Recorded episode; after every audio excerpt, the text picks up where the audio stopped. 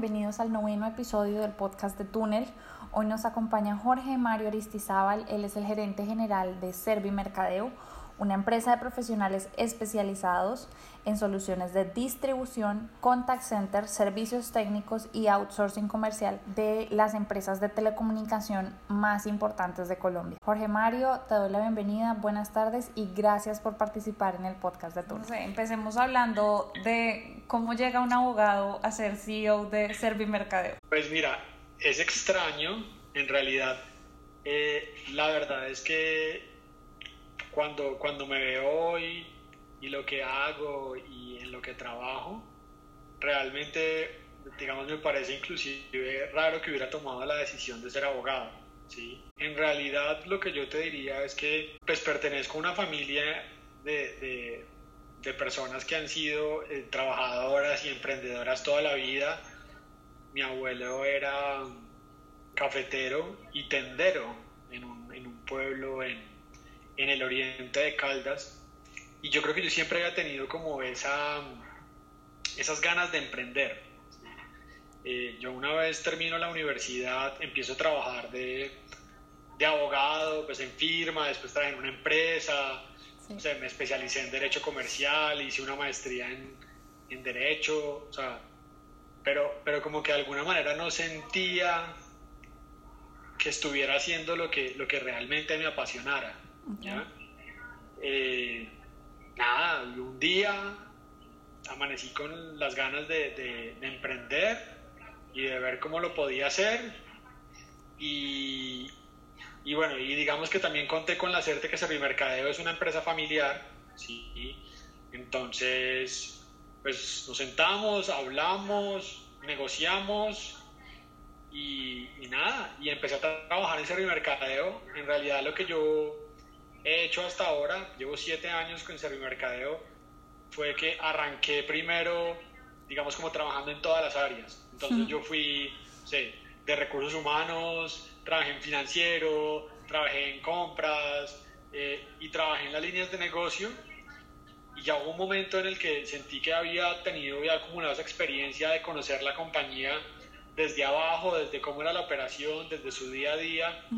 y, y digamos, surgió natural hacer esa, digamos, hacer ese paso adelante hacia convertirme en el, en el CEO, en el gerente general, como le quieras decir. Eh, hoy llevo dos años en este rol, feliz, ¿sí? Ahora, eh, también te puedo decir que ser abogado me, me ayuda un montón, porque me hace consciente de los riesgos, eh, seguramente en algunos casos soy más precavido, digamos, consciente de lo que puede implicar tomar un mal riesgo. De pronto soy más ordenado de lo que pueden ser algunos otros emprendedores. Al final yo creo que todo te brinda herramientas y la vida y la experiencia y lo que haces y además cuando lo haces con gusto y con alegría y con pasión, eh, que todos esos elementos, ser abogado, tu experiencia de trabajar como abogado de una empresa o trabajar como abogado de una firma, y después vivir la oportunidad de desempeñar diferentes roles en la estructura de servimercadeo, todo eso al final eh, me hizo un poco lo que soy y, y, de alguna manera me hace feliz y, y, me hace ejercer mi trabajo feliz. Entonces, digamos que esa es como la manera en la que llegué. Buenísimo. Y ahorita que estás hablando como con tanta pasión de Servimercadeo, eh, explícanos un poquito a qué se dedica Servimercadeo. Mira, Servimercadeo es una empresa somos un BPO, somos una compañía que, que hace eh, outsourcing de servicios, ¿sí? Llevamos 30 años, eh, digamos, eh, operando en Colombia y nos enfocamos en tener unos servicios de alta calidad que mezclan, que mezclan tecnología con talento humano y nos enfocamos principalmente en, digamos, en cuatro tipos de servicios, en todo lo que es ventas como servicio, tanto en campo como eh, digamos, no virtuales o digitales, o sea, yo les digo presencial o no presencial, bueno, le puedes decir de muchas maneras. Eh, lo otro que hacemos es que prestamos servicios técnicos de campo, eh, y, para explicarte un poco es, nosotros tenemos colaboradores que hacen, digamos, reparaciones o instalaciones o activaciones de productos en campo, ¿sí? lo otro que hacemos es que tenemos toda una operación de back office, de, eh, digamos que apoya procesos estratégicos de los clientes, desde servicio al cliente, como el soporte a, a los procesos operativos o el soporte a las áreas comerciales que están en campo. Y, y también eh, tenemos un, contact center igual con todas las funcionalidades de un contact center, de televentas, eh, de servicio al cliente, bueno, y, digamos que hacemos todo, todo un trabajo para que eh, podamos prestar un servicio, digamos, de, de, de alta calidad. Hoy en día Servimercadeo, digamos, está principalmente enfocado en atender clientes de la industria de telecomunicaciones, pero estamos en este momento en, este, en ese ejercicio de dar un paso de profundizarnos en la industria de telecomunicaciones, pero además de, de buscar otras industrias a las que les podamos ofrecer todas las fortalezas y las capacidades que tenemos como compañía y que hemos construido en estos 30 años. Una pregunta, ¿Cómo ves tú o cómo ha cambiado eh, ese servicio que le están prestando a las empresas de telecomunicación ahorita? Porque mm, según lo veo yo, creo que ahorita no es que estén pudiendo ir como tal, digamos, a prestar un servicio técnico o a vender directamente a la gente como cara a cara. ¿Cómo, cómo están haciendo en ese sentido? Pues mira, digamos que han cambiado muchas cosas, ¿cierto? Primero, pues... Eh, desde luego no, no, hemos podido hacer tanta venta presencial como lo hacíamos antes. Digamos que antes de que, de que, la pandemia o que el COVID empezara, nuestra principal, nuestros principales canales de venta eran los que estaban en, digamos, en venta presencial, puntos de venta donde había un vendedor eh, cara a cara con, con alguien.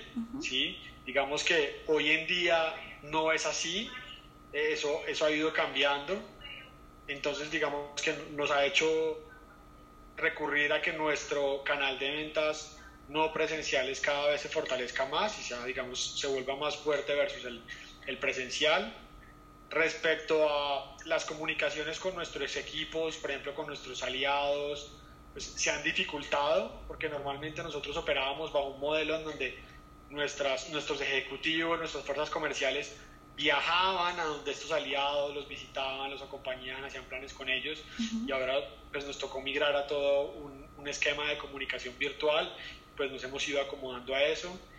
Y desde luego en muchos casos pues tienes clientes que están más apáticos a recibir un técnico o a que te instalen o te activen un servicio y ahí realmente el reto ha sido cómo acomodamos todas esas medidas de bioseguridad para generar confianza en los clientes. Yo te diría que hoy en día, al principio fue durísimo, pero hoy en día hemos ido estabilizando las operaciones y cada vez, digamos, todo lo que hemos implementado, las, las, todas las medidas de bioseguridad han generado una confianza en, en los clientes y en nuestros, los clientes de nuestros clientes eh, y, en, y, en, nosotros mismos para poder eh, tener una operación, digamos, más, más estabilizada.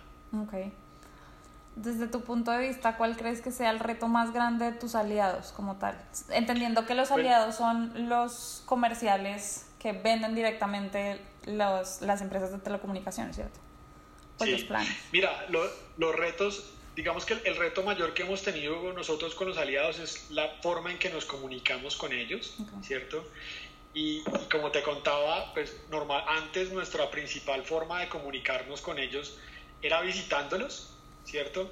Era viéndonos cara a cara y pues desde que desde febrero, desde marzo, no sé, creo que marzo, uh -huh. pues no podemos hacerlo. Sí. Entonces, encontrar los canales de comunicación adecuados, eficaces, eh, donde podamos mandar los mensajes que necesitamos mandar, donde les podamos transmitir eh, lo que queremos transmitirles y donde logremos encontrar herramientas que faciliten su labor en medio de esta circunstancia que no es fácil eh, yo te diría que ese ha sido, eh, ha sido para nosotros el, el, mayor reto. Okay. ¿Y el mayor reto para una BPO, ya hablando desde tu industria, cuál sería ahorita?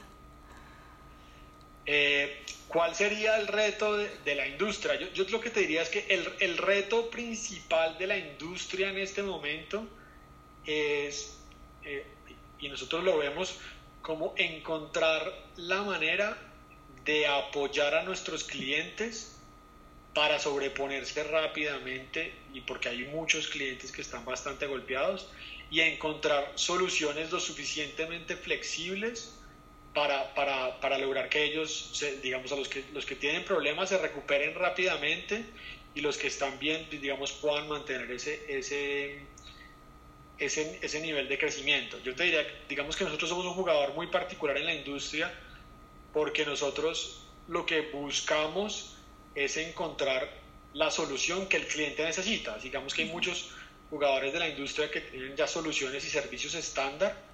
Lo que nosotros buscamos es encontrar la particularidad de cada uno de nuestros clientes y diseñar la solución precisa y necesaria para ese cliente. Y yo creo que en este momento ese es el reto, porque si bien la causa del problema para todos es la misma, que es digamos la pandemia, la pandemia, la solución no es la misma para todos los clientes. Entonces poderte acomodar a la solución que cada uno de ellos necesita para encontrar el equilibrio y lograr el camino de recuperación en este escenario eh, es, es, digamos, un gran reto. Y lo otro es que nadie estaba preparado para, para la falta de presencialidad, o sea, para, no estar, para estar no presencial. Entonces yo creo que muchos, muchos actores de nuestra industria debemos volvernos como un, un camino a través del cual nuestros clientes pueden pasar rápido a la no presencialidad, porque digamos que parte de lo que nosotros tenemos es que ya tenemos la tecnología, las estructuras, eh, sabemos trabajar no presencial, entonces una, un reto para nosotros es cómo logramos adherir rápidamente a nuestros clientes a esta nueva forma de trabajar y los ayudamos para que crezcan con nosotros. Claro. Cuando empezamos a hablar, me comentaste que tú empezaste desde la base de la empresa y conoces todas las operaciones de la empresa y llegaste a ser gerente general. ¿Tienes alguna historia que puedas compartir de alguna visita a algún aliado o algo que hayas visto mientras estabas en operaciones que te haya llamado la atención? No, pues yo, yo te puedo decir que, que, en este negocio hay, hay mil historias, ¿cierto? Pero, pero digamos que lo que yo sí te puedo contar y, y como para, para hablarte un poco de una anécdota, nosotros tenemos personas que conocen realmente la Colombia profunda, no sé cómo explicarlo, la Colombia lejana. Sí. Eh, y para mí siempre historias que me llegan realmente al corazón y que me hacen sentirme feliz de lo que hago. Es cuando visito un aliado y él con orgullo me muestra cómo viajó a través de un río, los paisajes, las cascadas, no sé, los paseos en mula, en burro, para poder llegar a donde está un cliente. La verdad, eso a mí, cada vez que me pasaba en una visita, me hacía sentir orgulloso de, de lo que hacíamos, ¿sí? Porque de alguna manera estábamos llegando a sitios donde, donde, muy, pocas, donde muy pocas personas llegan. Okay. Ya para finalizar, ¿cómo mejorar la industria de los BPOs? Mira, yo, yo lo que te digo, y, y es un poco en lo que yo creo, y es el camino, no solamente en esta circunstancia y no solamente para esta industria, sino el camino para crecer y mejorar está en la colaboración, ¿cierto? Eh, y es un poco en lo que yo creo. Y, si tú partes de la base de que tú no lo sabes todo y nunca vas a tener cómo saberlo todo, ni vas a tener cómo hacerlo todo bien, eh, sino que tú encuentras en este camino los socios correctos, los aliados correctos, el equipo de trabajo correcto. Si tú logras armar una combinación de colaboración en un entorno donde reúnas la suma de muchas experiencias, de muchos perfiles, de muchas formas de ver, digamos, la suma de la diferencia, eso es lo que hace que esta industria y cualquiera eh, sea ganadora. Importantísimo eso que nos acabas de decir y lo más importante que me queda a mí es que sin duda hay que asegurarse de tener los medios correctos para llegar a donde se quiere. Primero hay que tener al equipo de personas correcto, como tú lo dijiste, y hay que tener las herramientas correctas y sobre todo saber implementarlas a tiempo. De la conversación de hoy me llevo varias cosas, pero sin duda la más importante es que hay que entender que muchas veces los empresarios ignoran que hay una Colombia que tú llamas profunda y que quienes viven en esa Colombia también necesitan conectarse con las empresas que están allá afuera, como Servimercadeo y como los clientes de Servimercadeo. Y es que el empoderar a los colombianos que viven en esa realidad también es nuestra misión en Túnel. Jorge Mario, quería agradecerte eh, nuevamente por participar en el podcast y espero que este espacio haya servido a otros empresarios que como tú enfrentaron los retos de la pandemia y decidieron darle al mal tiempo buena cara apoyando a sus aliados en estas épocas. Muchas gracias por participar y por aquí siempre bienvenido. Eso fue todo por hoy. Si quieren descubrir cómo estamos conectando a los aliados de Servimercadeo y otras empresas a nivel nacional e internacional, no olviden visitar nuestra página web www.tunneltwnel.com. No olviden también suscribirse a nuestro canal de YouTube y seguir y escuchar los otros episodios que tenemos de podcasts. Hay muchas historias que hemos venido compartiendo durante el tiempo y nos encantaría oír qué opinan al respecto. Mi nombre es Natalia Pedrosa. Hasta la próxima.